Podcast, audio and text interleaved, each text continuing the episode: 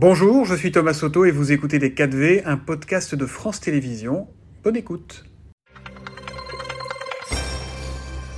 Bonjour Eric Woerth. Bonjour. Et bienvenue dans les 4V. Vous avez été ministre du budget, ça tombe bien parce qu'effectivement le budget, il est présenté aujourd'hui en Conseil des ministres pour l'année 2023. Euh, il y a beaucoup de choses dedans. C'est vrai que l'année va être difficile avec un petit peu moins de croissance, avec des déficits effectivement qui sont toujours très présents.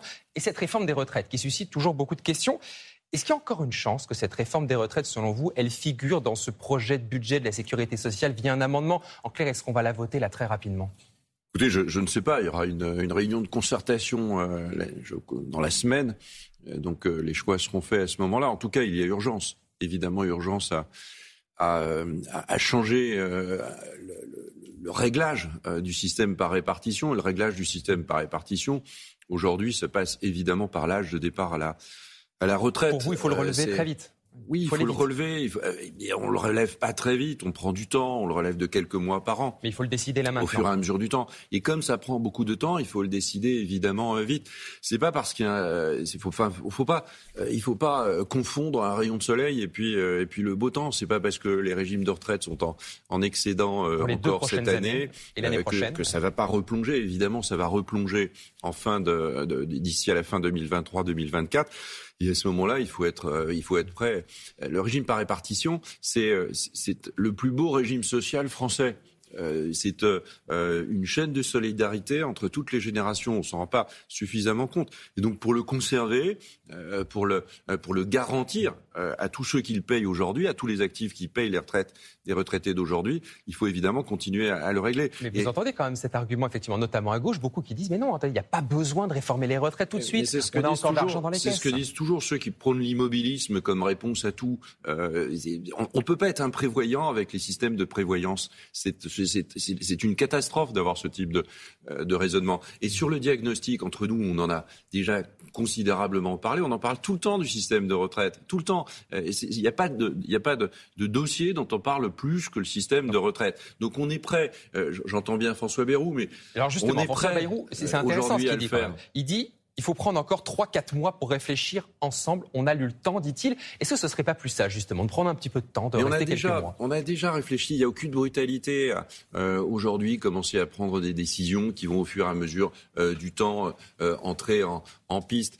on pourrait le faire dès cette loi de financement de la sécurité sociale peut décider le contraire. Mais ce serait en fait le bon timing. La loi de financement de la sécurité sociale, c'est le financement justement de la sécurité sociale. Et c'est le régime de retraite qui représente la grande partie de la sécurité sociale. Donc c'est évidemment un texte qui est euh, Donc ce serait possible pour ça. de le voter là dès oui, le prochain budget serait possible de, le faire en ce qui concerne euh, l'âge, par exemple, euh, ou quelques autres éléments. Mais, mais, mais on peut avoir un texte un tout petit peu plus tard sur lesquels on continue à travailler, sur la façon dont on va intégrer mieux la pénibilité. On l'avait fait avec Nicolas Sarkozy il y a plus de il y a plus de dix ans. Il faut évidemment améliorer les choses, ou sur les petites pensions. Donc il peut y avoir quelque chose en, en deux temps. mais le premier temps, sur le financement de la sécurité sociale, bah, ça peut évidemment, le financement des retraites, ça peut prendre sa place. Mais on verra bien ce qui est décidé. En tout cas, ce qui est très très important, c'est qu'on n'a pas le temps et qu'on ne peut pas gouverner uniquement avec les sondages, euh, même si parfois on, inverse les sondages.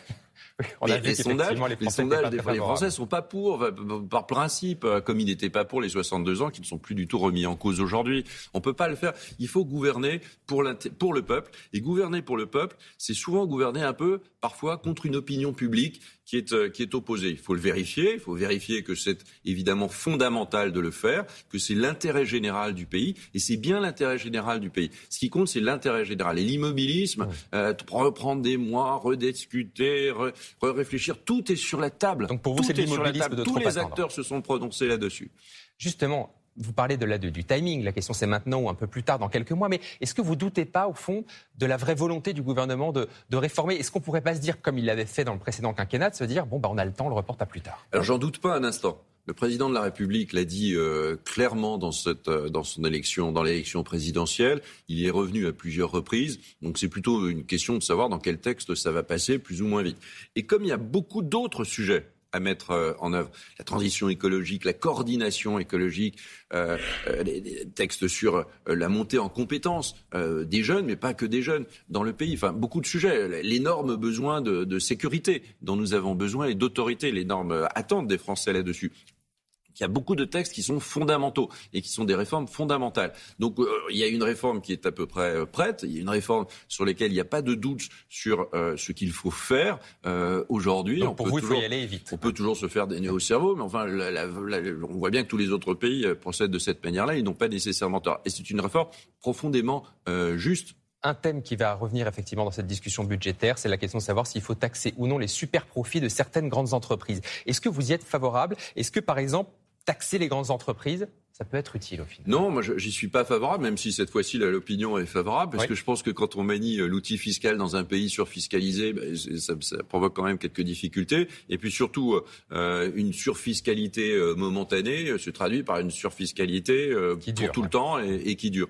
Moi, je, je pense que je pense qu'on pourrait soit soit l'Europe arrive à s'entendre, euh, notamment sur les énergéticiens, et, ce serait une bonne chance. Non, pas nécessairement, parce que pas nécessairement. En tout cas, si si une réforme européenne, je la le soutiens évidemment.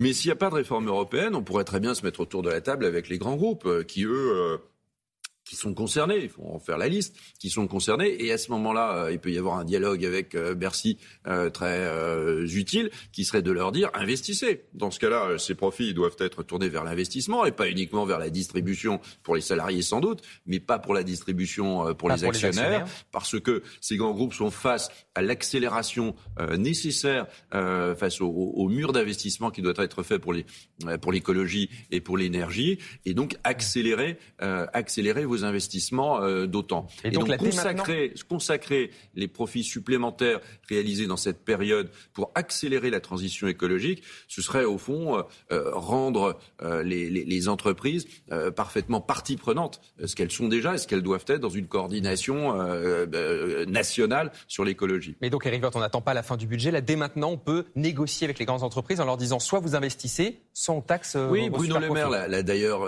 déjà fait sur certains points. Total a fait des efforts, euh, d'autres, euh, aussi. Il faut aller plus loin là-dessus. S'il y a surprofit, il faut alors à ce moment-là utiliser ces surprofits pour l'investissement euh, dans la dans la dans, dans, dans, l'écologie et, et, la, réduction de l'empreinte carbone de notre pays.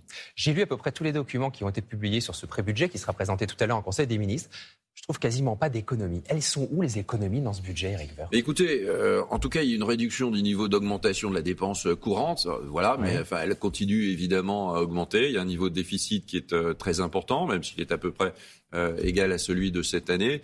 Donc, c'est un budget de protection. C'est d'abord un budget de protection des Français, donc ça coûte très cher. Et vous regrettez qu'il n'y ait pas d'économie? Oui, je, je, le regrette. Et c'est, enfin, il y en a, on va en trouver. Il n'y a pas de grandes en tout économies. Cas, en tout cas, on a besoin d'arriver aux 3%. Et 3% est un, un chiffre, euh, c'est pas scientifique, mais enfin, on a besoin d'arriver euh, à un déficit beaucoup moins important sur le temps, à privilégier les dépenses d'investissement et pas les dépenses de, de fonctionnement. Euh, et ça, c'est une question de souveraineté financière. Donc il faut que la France affiche une ambition encore plus forte sur sa propre souveraineté financière.